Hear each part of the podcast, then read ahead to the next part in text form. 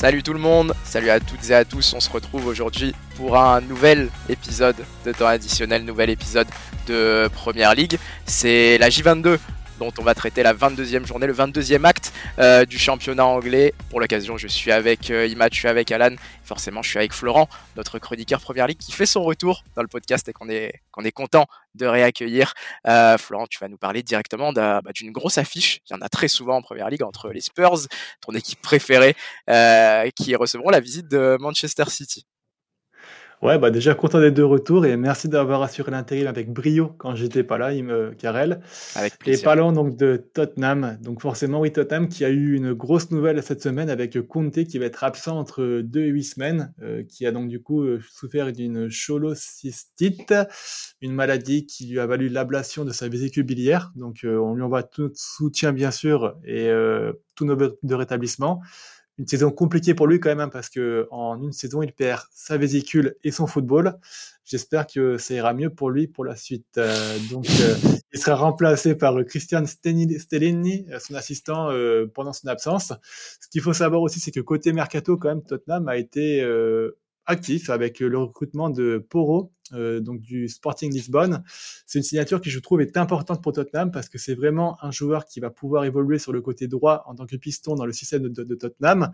On l'a très bien vu cette saison-là avec Doherty ou Emerson, ça ne donnait pas du tout satisfaction. C'était très poussif, ces joueurs-là n'arrivaient pas à faire de vraies différences.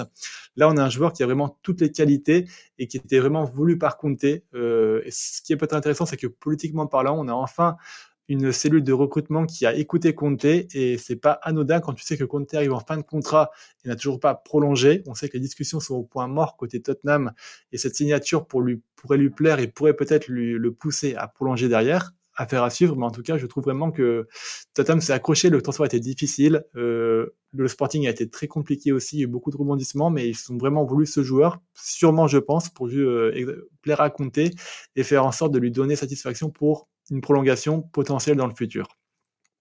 Il y a aussi eu l'arrivée de Danjuma qui est venu en prêt avec une option d'achat pour lui donner plus de profondeur euh, sur les, les, options offensives qu'il pourrait avoir.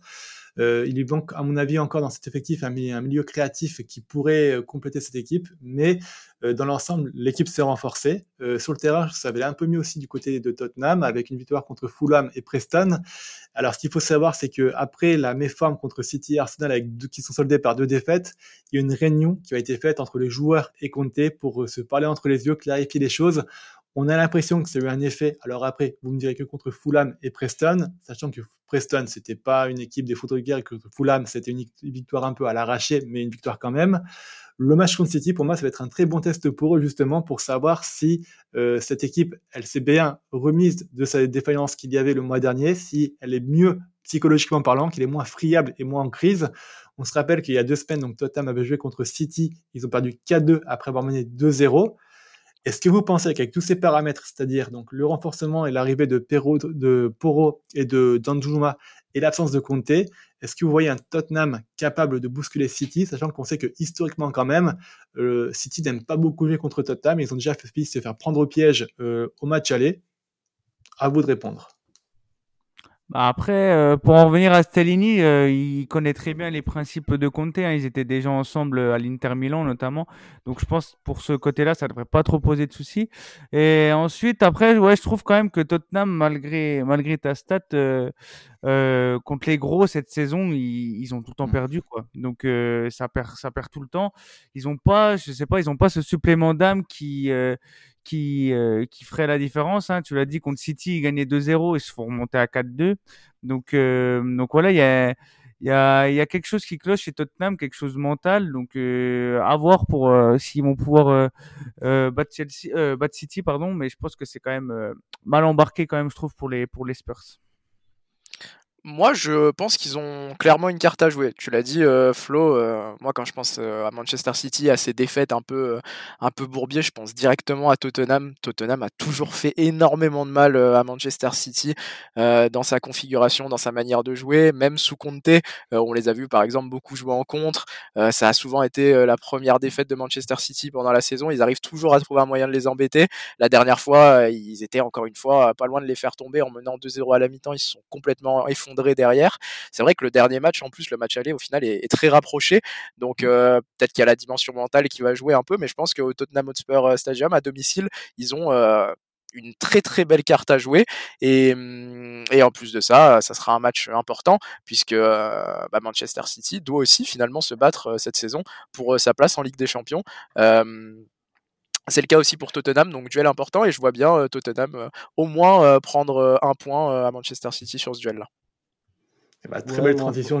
Ah, vas-y, excuse-moi, Non, j'allais pas dire plus. J'allais juste tout simplement donner mon pronostic parce que je pense que tout a été dit. Mais je pense que Tottenham peut, euh, peut jouer le match nul. Et donc, du coup, pour parler de City, pouvez-vous vous donner tous les détails sur ce match-là? Alors, il y a eu le départ de Cancelo qui a déjà été parlé de manière très brillante par Flo dans le podcast Bundesliga. Je vous dis ça, j'y étais pas, donc je sais pas, mais j'y fais confiance. je, te, confirme que c'est le cas. T'as as bien anticipé. Voilà, très bien. Euh, bah, bah, Principalement, on revient très vite fait, mais si vous voulez plus de détails, n'hésitez pas à écouter le podcast Bundesliga qui est sorti en même temps que ce podcast Première Ligue. Et en gros, il y a de, de gros problèmes relationnels entre Cancelo et Guardiola. Un Cancelo qui été aussi plus adapté euh, à ce que, Guardiola demandait de lui, à savoir plus un rôle de latéral intérieur. Euh, City possède aussi la profondeur pour compenser son départ avec un Ake et un Lewis qui sont déjà euh, très bien installés dans le 11 et puis parfaitement euh, capable de répondre à ce que demande Guardiola. Et enfin, un départ qui pourrait aussi alléger le vestiaire d'un joueur qui commençait à avoir un impact de plus en plus négatif sur l'équipe et qui pourrait justement bah, peut-être ressouder un peu le noyau et ce vestiaire qui semblait honnêtement de moins en moins euh, solide et soudé. Ça se voyait un peu sur le terrain parce que justement, euh, sur le terrain, on va en parler, mais a de moins en moins de mal à maîtriser ses matchs, de plus en plus de mal, pardon, à maîtriser ses matchs avec bien sûr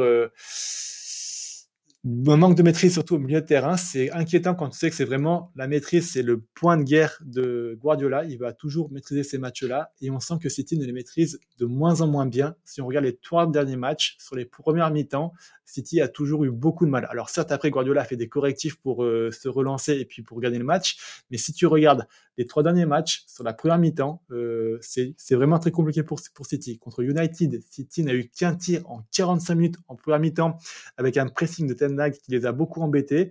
Contre Tottenham, en, première mi-temps, ils perdent 2-0 et ils n'arrivent pas du tout à, à, passer outre le pressing de Tottenham qui était très, très intelligent et qui a très bien marché.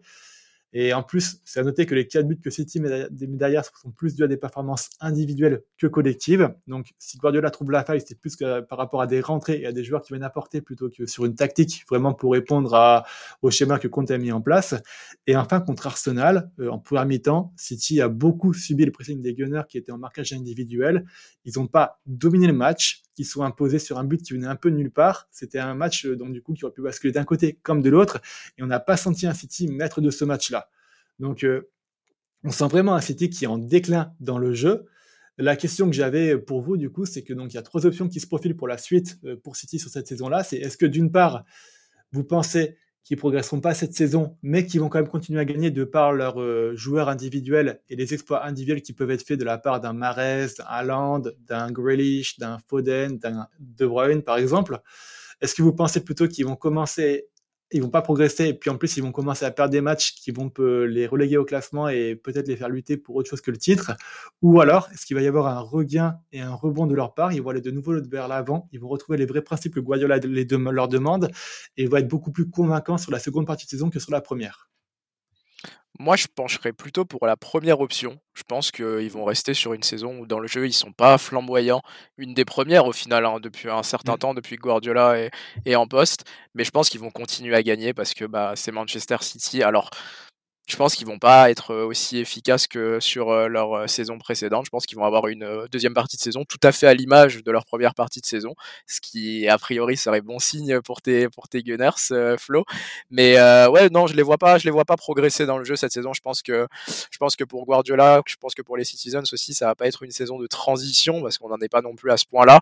Mais je pense qu'on les reverra au mieux de leur forme la saison prochaine. Ça sera pas pour tout de suite. Peut-être qu'ils vont en profiter pour pour tourner un peu leur concentration, leur focus sur la Champions League, mais en championnat, je les vois pas refaire leur retard déjà sur Arsenal et je les vois pas être être plus intéressants dans le jeu. On en a parlé un peu dans l'épisode Bundes, mmh. encore une fois qu'on vous invite à, à aller à aller écouter, mais je pense aussi que la perte de Cancelo pour Guardiola, c'est une très grosse perte, même s'il ne voudra pas le dire. et je pense que ça aurait été peut-être mieux d'essayer de trouver un terrain d'entente plutôt que cette politique de, la terre brûlée, parce que je pense qu'il perd un sacré joueur. Et avec la perte de Zinchenko, c'est quand même un profil dont il avait besoin sur un côté, ce latéral un peu intérieur. Et je pense que ça va lui faire beaucoup de mal en seconde partie de saison, même si Rico Lewis est très efficace. Ce n'est pas encore un joueur au Cancelo, bien sûr. Ouais, moi je pense qu'ils ont qu'une qu'un objectif vraiment euh, simple en tête, c'est la Ligue des Champions. Donc euh, même si c'est euh, le brouillon, même si c'est un peu laborieux par moment en championnat, je pense qu'ils ils s'en fichent un peu cette saison. Où il l'a il l'a annoncé en conférence de presse Guardiola, mais c'est peut-être peut-être plus de la de la, langue de bois qu'autre chose. Mais je trouve quand même qu'il y a une grosse différence entre ce qu'ils produisent en championnat et en Ligue des Champions. En Ligue des Champions, c'était quatre victoires et deux nuls, il me semble, hein, avec euh, mm. avec cinq buts d'Aland en, en quatre matchs. Donc euh, voilà, je pense qu'ils ils vont tout mettre leur force là-dessus, quitte à, à tenter des choses en championnat. Euh, et, euh, et, voilà, le match contre Tottenham, ça sera justement un très beau test en vue du, du match face à Leipzig, qui, qui, qui, est elle aussi une très belle équipe. Donc, euh, donc voilà. Après, il a, il a un effectif de, de Barjo, hein, même s'il a perdu mm. euh, Roi Cancelo, ça reste un effectif euh, monstrueux, très très très très costaud. Donc, donc je m'inquiète pas pour eux, pour City. Ils finiront dans le top 4 quoi qu'il arrive en, en, mm. en, première ligue et ils vont peut-être essayer de décrocher leur leur leur première Ligue des Champions cette saison.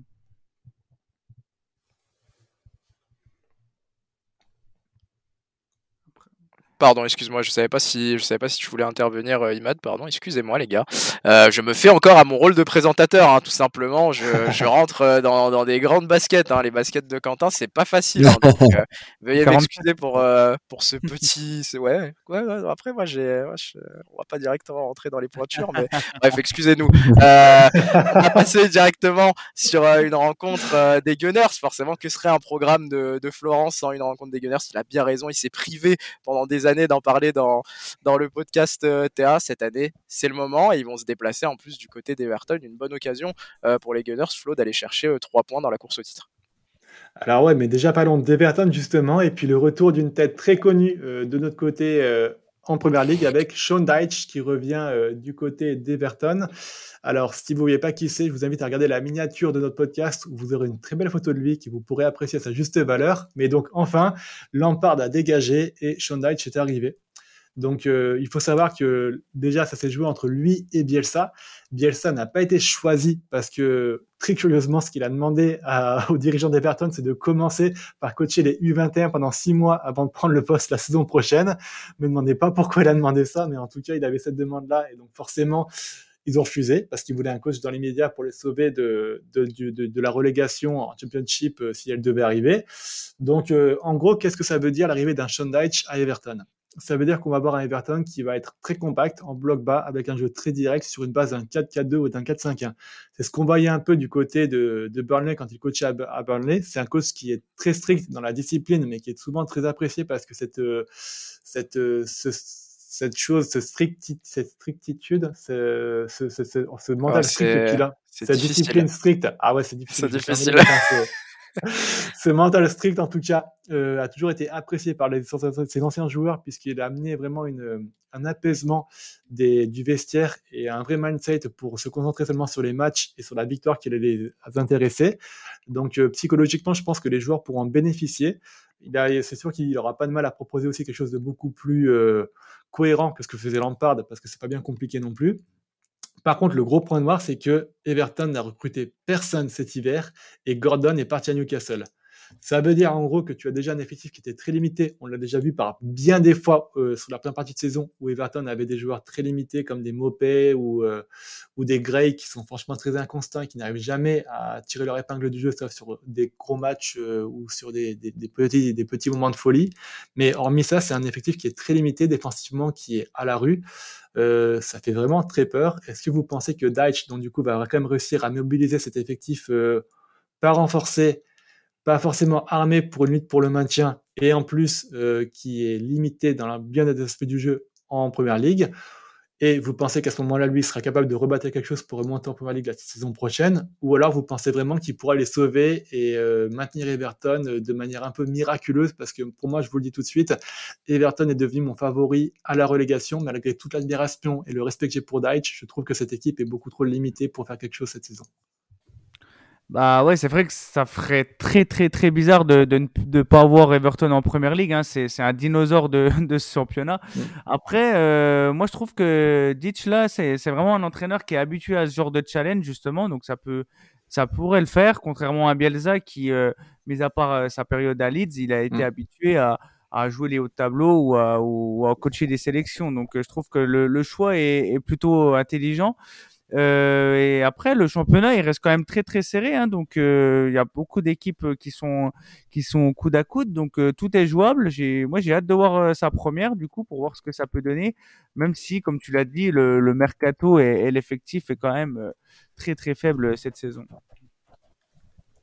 Ouais, moi j'espère qu'ils vont rester justement euh, cohérent avec leur choix de, d'entraîneur, euh, le laisser travailler, justement, euh, ne pas lui, lui, faire porter le chapeau en cas de descente et le laisser travailler sur un long terme pour éventuellement justement remonter la saison prochaine. C'est vrai que c'est encore un peu compliqué de se prononcer. Enfin bon, dans l'immédiat, c'est vrai que c'est très très mal embarqué pour Everton, mais bon, on en est qu'à la moitié de la saison, donc tout reste possible avec une nouvelle dynamique. Pourquoi pas Je vois au classement qu'il y a quand même deux points d'écart avec la première place non relégable, donc c'est pas mathématiquement foutu, même si mmh. sportivement, euh, c'est très compliqué aussi. Donc, euh, pour le moment, je me prononcerai pas sur forcément.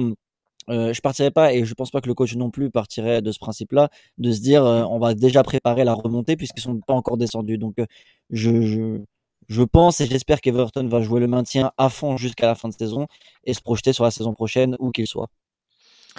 C'est un, c'est un point important qu'a souligné Matt, je trouve, parce que en cas de descente d'Everton, je trouve que Dyke, c'est pas un coach avec lequel tu peux relancer une dynamique positive dans le style de jeu en vue d'une remontée, en vue d'une restructuration en vue de, quelque chose de nouveau? Parce que Everton euh, on les a bah, ça fait quelques saisons malheureusement que, que c'est comme ça que, que ça lutte que ça frôle un peu avec euh, la zone de relégation. Et peut-être que euh, cette relégation ça peut être une aubaine pour essayer de bah, pour essayer d'insuffler un, nouveau souffle à cette équipe là et je suis pas sûr que que Dyke hors cette mission vraiment sauvetage ça soit vraiment un coach très très adapté. Je trouve que le point positif en tout cas pour pour Dyke avec cette équipe là c'est c'est que par rapport au style de jeu que tu as décrit, qu'il allait sûrement mettre en place avec des longs ballons, euh, un, bloc très compact et voilà des flèches un peu devant, je trouve qu'il a le matos, même si l'effectif est pas non plus incroyable. Je pense qu'il a les profils pour jouer avec euh, avec cette équipe-là. Il a des il a des centraux, la personne de, Cody Tarkovsky, euh, qui peuvent faire le travail. il a Calvert-Lewin qui peut servir de bon point d'appui, lui qui est bah, lui qui physiquement est, est très solide, qui est très grand et puis il a des flèches aussi. Euh, Gordon, tu l'as dit, c'est une grosse perte, mais il me semble que du coup, euh, ça faisait quelques temps qu'il était plus aligné parce que voilà, il était en, instance de départ, donc je pense que ça fait du bien aussi au club et aux supporters, euh, dont j'ai vu les réactions un peu sur les réseaux sociaux, les supporters des anglais souvent, qui étaient contents pour la plupart du départ de Gordon parce que ça faisait longtemps qu'il avait affiché ses envies de départ et je pense que c'était pas apprécié au vu de la situation des. Je pense que voilà, c'est le moment peut-être pas de relancer euh, quelque chose de superbe dans le jeu, mais de relancer une euh, dynamique et une mission maintien qui serait essentielle pour Everton parce que je suis un peu comme toi, Flo. J'ai du mal à les voir se sauver. Ça fait tellement de temps qu'ils frôlent avec mmh. cette euh, zone de, relégation qu'on se demande si cette année c'est pas pas la bonne du coup, mais la mauvaise pour les Toffees. Et c'est vrai que ça ferait très très bizarre à cette première ligue d'évoluer sans eux. Si de ton côté, Flo, c'est fini pour ce match entre Everton et Arsenal, non, il va rester Arsenal, pardon. je, vais te, eh couper ta partie sur Arsenal. Vas-y. Non, non, et puis juste pour nuancer avec toi sur Deitch aussi, c'est quand même un entraîneur qui a fait monter Burnley en première ligue et qui les a fait faire un style de jeu très dominant en Championship. Donc, si jamais il venait à descendre, je pense qu'il aurait quand même les moyens pour euh, refaire remonter Everton. Euh, je vais juste compléter un peu tes propos par rapport à ça. Euh, sur Arsenal, bah ouais, je voulais parler avec vous du mercato d'Arsenal au final, parce que Arsenal a eu un mercato assez compliqué. Hein. Voulait avoir euh, Modric en ailier et puis Caicedo au milieu de terrain. Ils finissent par avoir que des seconds choix qui sont Trossard, euh, qui vient bien sûr de Brighton, et Giordino, qui vient de Chelsea. Alors, ça reste des très bons joueurs, hein, qui vont apporter beaucoup de profondeur à l'effectif d'Arsenal. Ils ont aussi pu euh, ajouter à ça le jeune Kivior, qui vient, qui vient de, la, de la Spezia, de la Serie A. Donc, on a vraiment, pour une fois, je trouve, un vrai, une vraie équipe d'Arsenal avec tous les postes qui sont pour la première fois, je trouve, depuis très longtemps, doublé avec des joueurs qui ont un niveau pour répondre présent en première ligue. Donc, très bon table, je trouve, moi, de ce côté-là du mercato. Le gros point noir, reste bien sûr la blessure de El Neni qui est absent jusqu'à la fin de la saison. Et euh, bien sûr, Jesus qui, lui, euh, qui est blessé depuis la Coupe du Monde, mais qui devrait revenir d'ici euh, trois ou quatre semaines. Et en plus, on a Nketia qui fait des matchs assez costauds, donc ils ne le mettent pas ce retour-là dans l'urgence. Côté départ, Lokonga est parti euh, à Crystal Palace pour avoir plus de temps de jeu. Euh, très bon départ, je trouve, de ce côté-là.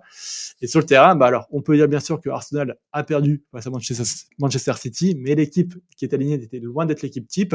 Les choix d'Arteta ont fait penser d'ailleurs que la coupe n'était pas du tout la priorité puisqu'il a fait sortir Saka, il a fait sortir euh, durant le cours de match aussi beaucoup de joueurs cadres pour les faire reposer. Un partait à la mi-temps aussi qui était touché, donc il n'y a pas pris de risque aussi ou, tu vois ce genre, de, changement qui aurait pu peut-être euh, être différent s'il y avait vraiment un véritable enjeu pour Arsenal. On voit vraiment que l'objectif sur cette fin de saison, c'est le championnat. La victoire contre Manchester était impressionnante, je trouve, euh, donc qui montre franchement que Arsenal est en train de confirmer ce beau début de saison.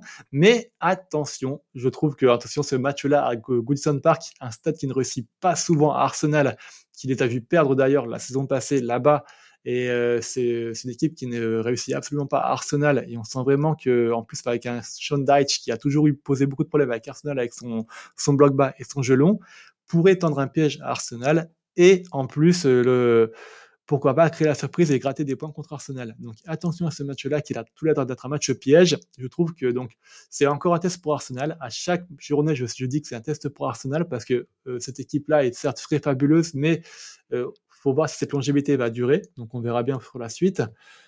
La question que j'avais dans tous les cas pour vous, c'est par rapport au mercato d'Arsenal. Est-ce que vous considérez ce mercato comme réussi ou pas?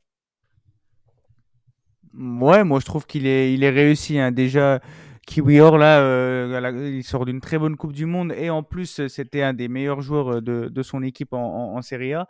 Et, pour Jorginho, moi je trouve que c'est, une très bonne, très bonne pioche. Hein. Euh, euh, Florent. Hein, et je trouve qu'il est, c'est, il, il, c'est un profil différent de Jaka ou Partey déjà, donc ça permet d'avoir une polyvalence à ce niveau-là. Mmh. Euh, le, une équipe joueuse comme ça, avoir un, un Jorginho qui, qui a les caractéristiques euh, pour euh, c'est super intéressant. Et en plus euh, il a dans, dans un il a un, voilà un palmarès qui, qui parle pour lui un euro une ligue des champions dans un collectif d'Arsenal qui voilà est très jeune et qui a peu remporté de trophées finalement. Je trouve que ça peut forcément être une une, une bonne pioche voilà et il va il va pouvoir aussi je pense être dans ça va pas lui déranger d'être dans la dans la rotation non plus hein, parce qu'il est euh, déjà qui jouait pas beaucoup à Chelsea, euh, donc euh, moi je trouve c'est c'est un bon mercato. puis Trossard aussi excellent, hein, excellent, excellente recrue pour le coup, qui faisait déjà des très bonnes choses avec avec Brighton très fan, très fan personnellement du euh, recrutement d'Arsenal. Je trouve que c'est un très bon mercato de janvier. On sait que parfois c'est une euh, fenêtre de transfert un peu compliquée à négocier. Euh, on se demande où est la limite entre panic buy et ouais transfert inutile ou parfois trop trop coûteux. Moi, je trouve que Arsenal a fait exactement ce qu'il fallait en prenant Trossard, donc un profil qui va beaucoup apporter à l'attaque d'Arsenal. On avait parlé sur les précédents podcasts, on avait ciblé aussi cette cette zone offensive d'Arsenal comme un peu peut-être trop pauvre en profil avec en plus euh, l'absence de Rezus donc ça va être une cartouche de plus on l'a vu sur ses rentrées Trossard en plus qu'il avait énormément à apporter beaucoup ont parlé de son âge, mais bon, il a, il a 28 ans, hein, c'est pas non plus. Euh, et en plus, dans une équipe qui a besoin de, profils un peu plus vieux, et un peu plus de cadre, je trouve aussi que l'arrivée de Jorginho est très intéressante. Alors certes, je pense que toi, Flo, comme beaucoup de Gunners, vous auriez préféré Caicedo. Je peux comprendre. J'aurais bien aimé avoir Caicedo aussi à Liverpool. Au final, j'aurais personne. Donc, euh, c'est un, un bon profil. Je j'aime pas vraiment le joueur en termes de ce qui dégage la personnalité du joueur parce que bah forcément je l'ai pas eu dans mon équipe je pense que c'est un joueur que tu es content d'avoir dans ton équipe en fait et que tu es content de pas avoir contre toi aussi et après je sais que toi, Florent, tu t'interrogeais beaucoup sur son profil par rapport au style de jeu d'Arsenal. Euh, Est-ce qu'il pouvait vraiment rentrer dans, dans ce 11-là, apporter euh, ce que Partey euh, apporte avec l'impact physique? Je pense que c'est une option intéressante aussi de par ses qualités en possession, balle au pied, et qu'on sait que Arsenal, c'est une équipe qui aime beaucoup avoir le ballon. Pour finir, je pense aussi que en termes de voilà d'âge, de mentalité qu'il va insuffler, il a le vice qu'il faut et qui manque aux joueurs d'Arsenal qui sont encore jeunes, peut-être un peu tendres, qui prennent de l'expérience, mais ça leur fera du bien d'avoir ce genre de, profil cadre et un peu, voilà, un peu vicieux, un peu vicelard, comme on dit dans le, dans le foot amateur, ça fera du bien Arsenal. Donc voilà, avec Kiver que je connais un peu moins, mais c'est un profil jeune et je pense que le, le mercato d'hiver d'Arsenal est parfait pour se préparer peu à peu à avoir une belle rotation pour la Coupe d'Europe l'année prochaine, sans mettre des joueurs qui seront frustrés par leur temps de jeu. Donc très fan personnellement du mercato d'Arsenal.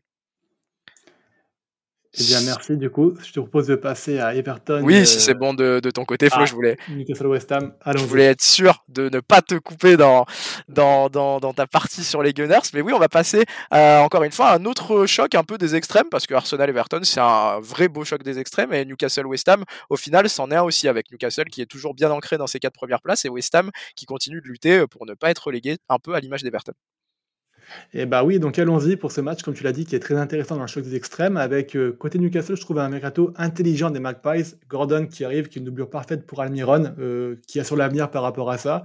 Pareil pour avec HB, le jeune HB qui vient pour euh, être la doublure de Trippier sur le côté droit. C'est vraiment une, très intelligent.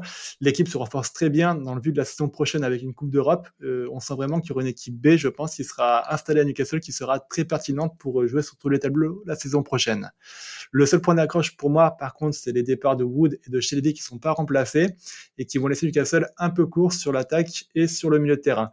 À voir si ça va les impacter sur le reste de la saison ou pas. Ils jouent pas de Coupe d'Europe, donc euh, ils devraient être normalement en mesure de pas trop subir ces départs-là et ce manque de l'effectif pour ces six prochains mois. Pour le reste, euh, bah déjà, petit point, mais Newcastle reste sur une série de 16 matchs sans concéder de but en première mi-temps. C'est assez énorme. Mais attention contre West Ham, puisque, attention, euh, est suspendu pour trois matchs après un carton rouge et Joelinton a été contrôlé ivre au volant à Newcastle. En même temps, tu me diras que faire d'autre à Newcastle à part boire Pas grand-chose. Euh, et donc, du coup, Newcastle parlait de le sanctionner et ne pas le faire jouer contre West Ham. Alors, attention, parce que c'est vraiment le joueur qui aurait pu couvrir Guimarães au milieu de terrain. Ça va être intéressant de voir déjà si Il est sanctionné par Newcastle avec la l'absence de Guimarães. Et en plus, euh, si c'est le cas, comment O va adapter son équipe et agencer ce milieu de terrain-là sans lui, parce que ça va être euh, compliqué en plus avec le départ de Shelby qui aurait pu le remplacer sans aucun problème. Côté West Ham, euh, donc Danny Ings est arrivé de Villa et le jeune Rizao de Paulista du Brésil. Un mercado qui est compliqué, je trouve, pour West Ham parce que ça ne corrige pas du tout le problème de cet effectif qui est le plus vieux de Première Ligue. C'est l'équipe qui donne le moins de temps de jeu à ces jeunes hein, sur toute la saison 2022-2023. Seulement 8 minutes ont été données à des jeunes de moins de 23 ans. C'est pour vous dire à quel point on est sur une fin de cycle côté West Ham qui est compliqué à gérer, sachant qu'en plus l'année prochaine tu perds ton capitaine de 24 ans qui est Declan Rice. Ça pourrait très vite tourner au cauchemar, surtout si c'est une relégation qui va arriver avec une euh, fin de cycle à gérer plus une aérodynamique à lancer pour, euh, se, pour euh, se remonter sur le terrain. Donc, euh, il va falloir que Moïse la trouve des clés très rapidement pour éviter que ça tourne au cauchemar sur la fin de la saison. Une rencontre du coup très intéressante à suivre aussi pour voir comment les deux équipes seront en mesure de poursuivre, de casser leur dynamique ou de la, de la maintenir. donc match, match à suivre en première ligue. On sait que les, les surprises sont très souvent présentes. On va passer à la dernière affiche de ce programme, Florent, pas des moindres, avec la première affiche, il me semble, de cette prochaine journée de Première Ligue qui aura lieu vendredi entre Chelsea et Fulham, derby de Londres, si je ne fais pas d'erreur géographique. Exactement, Damien Londres qui va nous emmener un débat sur le mercato de Chelsea. Alors, on peut en parler librement parce que donc évidemment Chelsea avait fait une offre de 300 millions d'euros pour acheter traditionnel et sport content qu'on a refusé. Donc euh, eh pour ne pas perdre notre temps de parole, notre liberté d'expression. Donc euh, on va pouvoir en parler librement. Et moi je voulais en parler avec vous de ce mercato de Chelsea qui amène à beaucoup de débats et beaucoup de passion. Donc avant de vous laisser le micro et de vous exprimer avec votre belle prose et vos belles paroles, laissez-moi recontextualiser un peu tout ça. Donc le mercato de Chelsea, c'est quoi? C'est 329 millions d'euros sur 8 joueurs, un record euh, du jamais vu sur le mercato d'hiver. Il faut signaler quand même, parce que j'ai vu beaucoup d'articles sur ça, que Chelsea reste dans les clous du fair play financier. Hein. Boily est pas débile, il a veillé à ça. Euh, et en plus, il va y avoir quand même y avoir beaucoup de départs la saison prochaine parce que Chelsea a 33 joueurs, donc forcément ça va vendre à foison et ça va permettre d'amortir complètement les dépenses qui ont été avancées cet hiver. Donc d'un point de vue purement financier, on peut dire que Chelsea a été bien géré. Euh, il n'y a pas trop d'alerte par rapport à ça. D'un point de vue sportif, par contre, je trouve que c'est beaucoup plus discutable de mon côté. Déjà, donc pour contourner le fair play financier, Chelsea a opté pour donner des contrats extra longue durée de 7 ans minimum à ses joueurs c'est un plan judicieux donc pour contrôler le fair financier, pour aussi montrer qu'il a confiance en ses jeunes joueurs. Mais attention au gros retour de flamme qu'il pourrait y avoir si jamais entre des Badachile, des Modric, des des Fernandez ou autres, tu as des joueurs qui se blessent gravement ou qui connaissent des méformes, parce que ça pourrait vraiment se retourner contre eux d'avoir des contrats longue durée qui coûtent de l'argent et qui ne performent pas. Euh, aussi, les méthodes de Chelsea ont été très décriées par beaucoup de clubs. On peut parler de leur manque d'éthique, avec un, par exemple Fernandez qui été contacté directement sans passer par le Benfica et qui a eu le cerveau retourné au début de mercato. Ça a beaucoup jasé du côté du Benfica qui a trouvé que Chelsea n'était pas du tout gentleman et pas du tout respectueux envers l'institution qui est le Benfica Lisbonne et envers le club qui est le Benfica Lisbonne. Il y a aussi un gros manque de sérieux. Euh, Malheureusement pour Imad, bah, Ziyech devait partir euh, au PSG, mais le transfert ne s'est pas fait parce que Chelsea n'a pas su envoyer les bons papiers.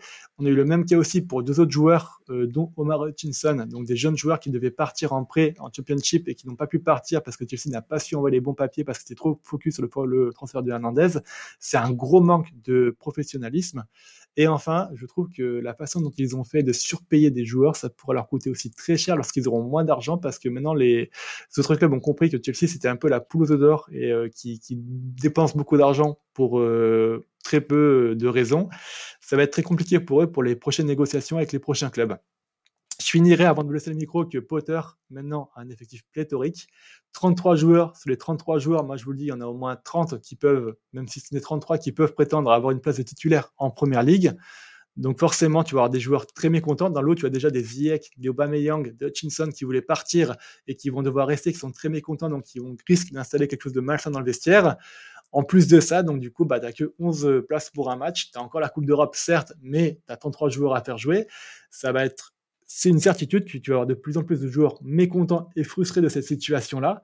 Est-ce que Potter va arriver à maintenir un équilibre pour sauver les meubles cette saison-là et quand même réussir à accrocher une Coupe d'Europe? Ou alors est-ce que du coup, bah, le, projet va un peu exploser en plein vol cette saison-là à cause d'un effectif pléthorique et de joueurs trop frustrés qui vont plomber l'ambiance dans le vestiaire? C'est une possibilité. Attention d'ailleurs, parce que si Chelsea ne se qualifie pas pour la Coupe d'Europe, financièrement, ils seront pas, donc ils seront quand même dans les clous du fair play financier, mais ça risque d'être une grosse balle dans pied pour le projet Boli. Donc euh, voilà, moi c'est mon point de vue. Vous, que pensez-vous de Chelsea et de cette euh, folie des transferts des grandeurs qu'ils ont eu là ces, cette dernière semaine? C'est vrai que c'est pas commun de voir ça, euh, en tout cas pendant un mercato hivernal. On a mm. plus l'habitude de voir ça, ce genre de choses l'été. Là, voir autant de transferts l'hiver. Ouais, moi, je suis, je je me pose plusieurs questions parce que tu vois la même forme de Chelsea. Alors ok, c'est bien d'avoir des renforts, mais euh, avoir autant de renforts, euh, moduler un peu tout ça pour essayer de remonter. Je sais pas si l'objectif c'est vraiment de, remonter au classement en première ligue parce que acheter autant de joueurs, euh, ça déstabilise beaucoup, sachant qu'ils ont déjà recruté l'été dernier avec Koulibaly, Sterling, etc. Enfin, il y a eu énormément de, de mouvements derrière l'été dernier, donc tu as énormément de joueurs qui ne jouent pas ensemble, même si des professionnels, c'est des grands joueurs, etc. C'est il faut, il faut coordonner tout ça. Donc ça va être un gros bourbier, je sens, pour le coach, pour les joueurs. Après avoir, hein, euh, certainement que des joueurs, et on leur souhaite, vont tirer leur épingle du jeu de, de tout ça. Mais ouais, ça me paraît compliqué. comme tu l'as dit, je suis obligé d'en parler quand même, le, transfert avorté de Ziyech, qui est vraiment triste, je trouve, pour ce joueur, euh, qui aurait pu rebondir euh, avec le PSG, surtout quand on voit les blessures actuellement. Il y avait une carte à jouer, donc ouais, je sais pas comment certains joueurs comme lui, comme Aubameyang, pareil, ils cherchaient un neuf, ils ont eu Aubameyang et voilà, il est sa, gestion est peut-être pas forcément la meilleure. Donc c'est assez compliqué. Euh, je me demande comment Chelsea va faire, surtout en Ligue des Champions s'ils vont pas loin. Euh, bah, comment ça va, ça va la, suite de la saison va se, coordonner. Donc ouais, moi je, me pose beaucoup de questions autour de cette équipe et j'ai hâte de voir comment euh, cette saison va finir pour ce club. Ouais, parce que comme tu l'as dit, un, un, tel mercato, normalement, ça se fait l'été, parce que justement, il y a la pré-saison pour pouvoir euh, s'adapter et pouvoir euh, en tirer les meilleures parties. Là, ils arrivent, euh, deux jours après, ils doivent jouer. Enfin, c'est l'ambiance au vestiaire doit être vraiment euh, pourrie. franchement, ça a l'air. J'aimerais pas être un, un, joueur de Chelsea. Déjà, tu, tu. En plus, c'est des, des bons joueurs qui arrivent. Hein. Donc, quand tu vois des mecs comme comme Thiago Silva, par exemple, qui voient des des Batia Gilet qui, ont, qui, ont, 18 ans de moins que lui, euh, qui, qui débarquent, etc. Tu te dis, mais euh, il, vient, il vient pour prendre ma place ou je sais pas. Enfin, il y a, une ambiance très bizarre à Chelsea. Et comme tu dis, euh, ils ont intérêt à se qualifier en Coupe d'Europe, mais ils ont quand même 10 points de retard sur le quatrième qui est, qui est, Manchester United. Donc je sais pas comment ils vont, ils vont pouvoir faire. même Graham Potter, il a pas l'air hyper, hyper serein, hyper hyper à l'aise dans, dans ce nouveau rôle à Chelsea. Faut rappeler aussi qu'il était entraîneur de, petites équipes avant, hein, donc quand même c'est tout nouveau pour lui de se retrouver à la tête d'un tel d'un tel bourbier. Donc moi, je suis assez inquiet pour eux et, même en Ligue des Champions, on dit qu'il faut qu'ils se qualifient, mais euh, quand on voit que Dortmund commence à revenir fort, euh, rien n'est joué. Donc euh, j'ai peur pour, pour Chelsea. Et, et, au final, ça serait mérité parce que injecter autant d'argent comme ça avec la petite la petite la petite j'ai pas fait de chorégraphie non non non un petit problème de régie un petit problème de régie. Excusez-moi mais, mais, voilà euh, ouais je, suis inquiet pour Chelsea et ça serait pas s'ils se qualifient pas en Ligue des Champions ou même en Europe ça serait totalement mérité au vu de de l'ambiance et de la stratégie de, de Ted Boily. Ouais, non, mais pour compléter, moi je pense qu'en fait le timing de, de la refonte de l'effectif est, est, très mauvais. Je pense qu'en fait ils se sont précipités sur ce mercato hivernal, que ça en fait typiquement c'est une refonte que tu fais en, que tu fais en été et que tu fais pas en un seul mercato, là ça fait très brouillon. En fait, le problème, et comme tu l'as dit, c'est qu'ils ne peuvent pas trouver de porte de sortie pour les joueurs qu'ils ne comptent plus utiliser. Donc forcément, on va avoir des joueurs très frustrés. On pense à Ziyech, euh, on pense en fait même à David Datrofofana qu'ils ont acheté pendant ce mercato et qu'ils ont pensé à refourguer à Nice en prêt pendant un certain moment. C'était dans les tuyaux. Donc en fait, tu prends des joueurs auquel tu ne peux pas assurer de temps de jeu, auquel tu ne peux pas assurer de porte de sortie, et, forcément qu'il y aura de la frustration dans cet effectif-là, et forcément aussi que s'il n'y a pas de Ligue des Champions, il faudra s'interroger sur euh, bah, la capacité du board à revendre, parce qu'on a vu qu'ils avaient une forte capacité à acheter, mais est-ce qu'ils ont vraiment une forte capacité à revendre, à trouver des portes de sortie à leurs joueurs? On a vu que pendant ce mercato hivernal, bah, c'était pas forcément le cas, et il faut réussir à trouver un bon équilibre dans cet effectif-là. On voit qu'il y a une, euh, voilà, une reconstruction qui est mise en marche, mais je pense que c'était vraiment pas le bon timing. Je pense que c'était pas le bon moment et que bah, quitte à avoir une saison qui est très mauvaise comme ça, autant miser sur les joueurs qui sont déjà là, qui sont déjà en place et commencer à opérer la reconstruction de l'effectif plutôt sur une fin de saison pour garder bah, les joueurs qui sont déjà au club et qui se sont investis avec Chelsea auparavant euh, concernés parce qu'ils méritent d'être concernés et pas d'être euh, et pas d'être remplacés totalement par euh, par des joueurs qui viennent d'arriver, ce qui est un mercato hivernal qui a été conclu par un transfert à 130 millions d'euros. Donc il faut se rendre compte quand même de, la folie de, du, mercato de Chelsea. On pensait que Mudrik ce serait vraiment la grosse recrue. Au final, à côté d'Enzo Fernandez, ben, on a l'impression que c'est, c'est pas grand chose. Donc c'est assez dingue si, si vous voulez mon avis. Eh ben, c'est tout bon, merci. Si c'est tout bon pour toi, Florent. Je pense qu'on a été assez, euh, précis, on est allé bien, bien en détail sur cette, euh, euh, journée de, de Première Ligue. on vous remercie pour votre attention. On vous invite aussi à aller écouter les podcasts Bundesliga, Liga et Serie A qui sont sortis également cette semaine. C'était temps additionnel. On vous dit à très vite. N'hésitez pas également à nous suivre sur nos réseaux sociaux et on vous dit à très vite. À bientôt.